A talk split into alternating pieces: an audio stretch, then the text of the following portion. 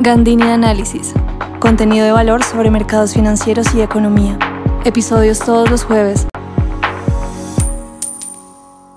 Hola y bienvenidos a un nuevo episodio de Gandini Análisis. Día de hoy quiero analizar un poco de lo que ha pasado en el último año con el riesgo país en la región. Habiendo cerrado el primer mes de 2024, vale la pena revisar cómo se ha venido comportando la percepción de riesgo de los inversionistas frente a los principales países de la región.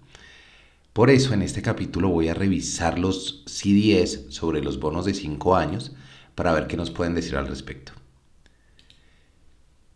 ¿Qué es un CDS? Empezamos por el principio. Un CDS es un Credit Default Swap, es un instrumento financiero derivado. ¿Qué es lo que hace esto? Yo compro un bono de un país, el temor que me da a mí, entre varios riesgos que puedo tener, uno de los riesgos importantes es el riesgo de incumplimiento, ya que es el riesgo a que no me paguen precisamente los cupones o inclusive el principal del bono. Entonces, frente a ese riesgo de incumplimiento, si yo lo quisiera cubrir, yo puedo hacer con una contraparte un CDS. Ese CDS eh, lo que implica es la contraparte me dice, fresco, compre usted el bono, cuadremos aquí este contrato, usted me paga a mí una prima periódica y si llega a entrar en default del país, que se llama el evento trigger, si llega a darse ese evento trigger, ¿qué es lo que pasa? Pues yo voy y le compro el bono. Funciona como un seguro, básicamente, es un seguro contra el default del país. Entonces, ¿qué sucede? Pues que los movimientos de esas primas nos dan las señales de si está mejorando o empeorando la percepción de riesgo del país. Lo que hemos notado es que en términos regionales, Brasil, hoy voy a revisar Brasil, Colombia, Chile, México, Perú y Argentina. Términos regionales, si vemos desde el 1 de diciembre de 2022 hasta el cierre al 31 de enero de 2024, lo que estamos notando es que Brasil, Colombia, Chile, México y Perú mostraron descensos. Argentina lo voy a hablar ahorita aparte porque se tiene sus particularidades. Entonces, estamos viendo descensos. La tendencia general, hubo picos importantes en marzo de 2023 y son movimientos otra cosa que llama mucho la atención cuando uno mira la gráfica es que a nosotros nos evalúan de forma regional también. Cuando vemos picos de riesgo, es decir, por ejemplo, en marzo de 2023, em, efectos que vienen y pegan transversalmente en la región, como movimientos de tasa de la Fed, aumentos de percepción de riesgo global, em, si viéramos en la pandemia el salto del CDS fue igual para todo el mundo. Entonces digamos que cuando nosotros tenemos esos, esos efectos importantes que afectan la percepción de riesgo, eh, se reflejan transversalmente en la región. Este es un comportamiento, digamos, donde nos, nos em, empaquetan mucho a nosotros. ¿Qué es la diferencia? Pues la diferencia es, también dentro de la región hay países que son más o menos riesgosos. En este momento el CDS más alto lo tiene Colombia, con más o menos con alrededor de 169 puntos básicos. Luego le sigue Brasil con 136, Chile con 52. Este CDS, cuando me refiero a esto, se llama el CDS Spread, es la prima, lo que cobran.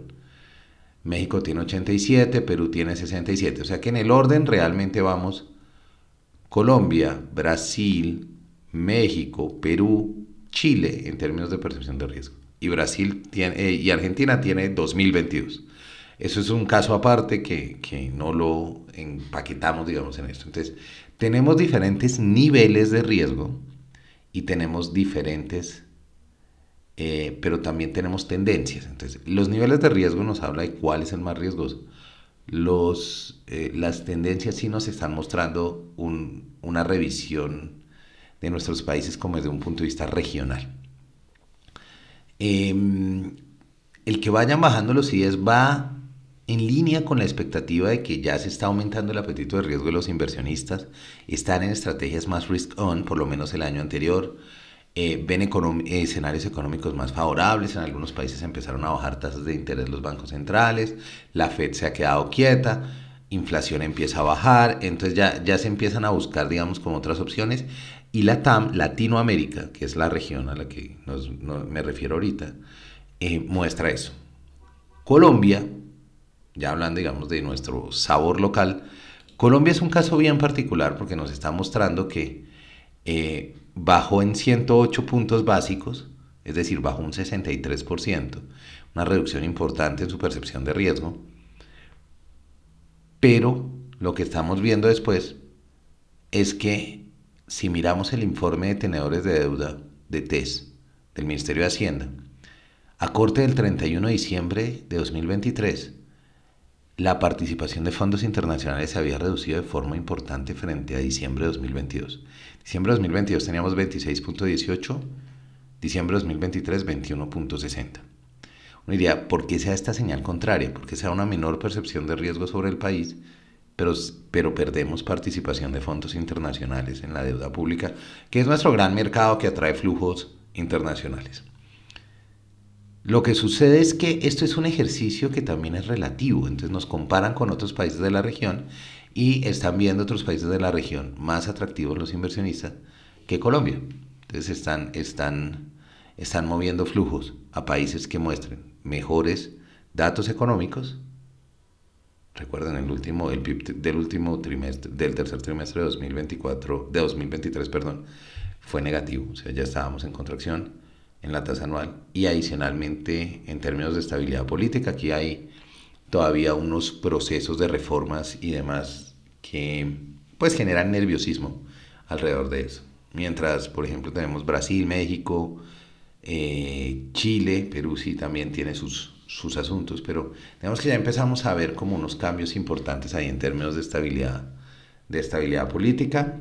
Esto siempre es un ejercicio relativo, los inversionistas saltan de uno a otro de los países. Ahora, si nosotros empezamos a notar, el país que más reducción ha tenido en su percepción de riesgo es Argentina, con 181%. Es, ha reducido en 3.676 puntos básicos. Ya vamos a hablar de ese caso en particular, como les iba diciendo. Pero Chile, digamos, del, del grupo que estábamos viendo aquí, Chile es el que ha tenido mayor reducción en el periodo desde 1 de diciembre de 2022 hasta cierre de, enero de 2024. Chile mostró una reducción de 108%. Entonces es importante también notar cómo eso va, va, va calando en el apetito inversionista. Para Argentina, lo que les venía diciendo, pues tenemos una reducción importante, pero pues Argentina sigue estando en niveles de 2.000 puntos básicos de su, de sus CIES, que es un nivel altísimo precisamente por todos estos asuntos de riesgo, em, de incertidumbre política y demás. El CIS es un instrumento que es muy bueno para medir este tipo de cosas, porque es la percepción de riesgo sobre qué, sobre bonos del gobierno. Aquí los estamos mirando los de cinco años. Entonces, bonos del gobierno los emite el gobierno. ¿Y cuáles son variables fundamentales del gobierno? Todo lo relacionado a política y macroeconomía son cosas que van a tomar los inversionistas en cuenta caso del CIES en Argentina es extremo, lo que estábamos diciendo, pero lo que se nota no solo es que hay un menor registro del CIES y una menor volatilidad desde noviembre, desde la elección de Javier Milei. Eso implica que si bien existe un alto nivel de incertidumbre, la expectativa de los inversionistas ha mejorado sobre esto. Tendremos que seguir viendo qué sucede. Entonces, pues, lo que nos muestra la región, o cuáles son, digamos, las conclusiones importantes que podemos sacar. La percepción general de riesgo de la región se ha reducido en el último año y muchas veces no se evalúan como región. Pero también el otro nivel es que es un ejercicio relativo. Así que el apetito de inversionistas también se desprende de cómo estamos comparados los países dentro de la región, ya la decisión final de invertir. Yo creo que será muy importante seguir de cerca dos eventos políticos claves. Javier Milei en Argentina y ver cómo se va ajustando la percepción de riesgo. Ahorita que terminaron de, de aprobar la ley ómnibus y cómo se va a aplicar y qué va a pasar, eso, eso todavía queda mucho ruido ahí. Y en junio se van a llevar a cabo elecciones presidenciales en México. Así que también el seguimiento del CIES hacia, hacia ese momento en el tiempo para México va a ser crucial para evaluar la percepción de riesgo de los inversionistas.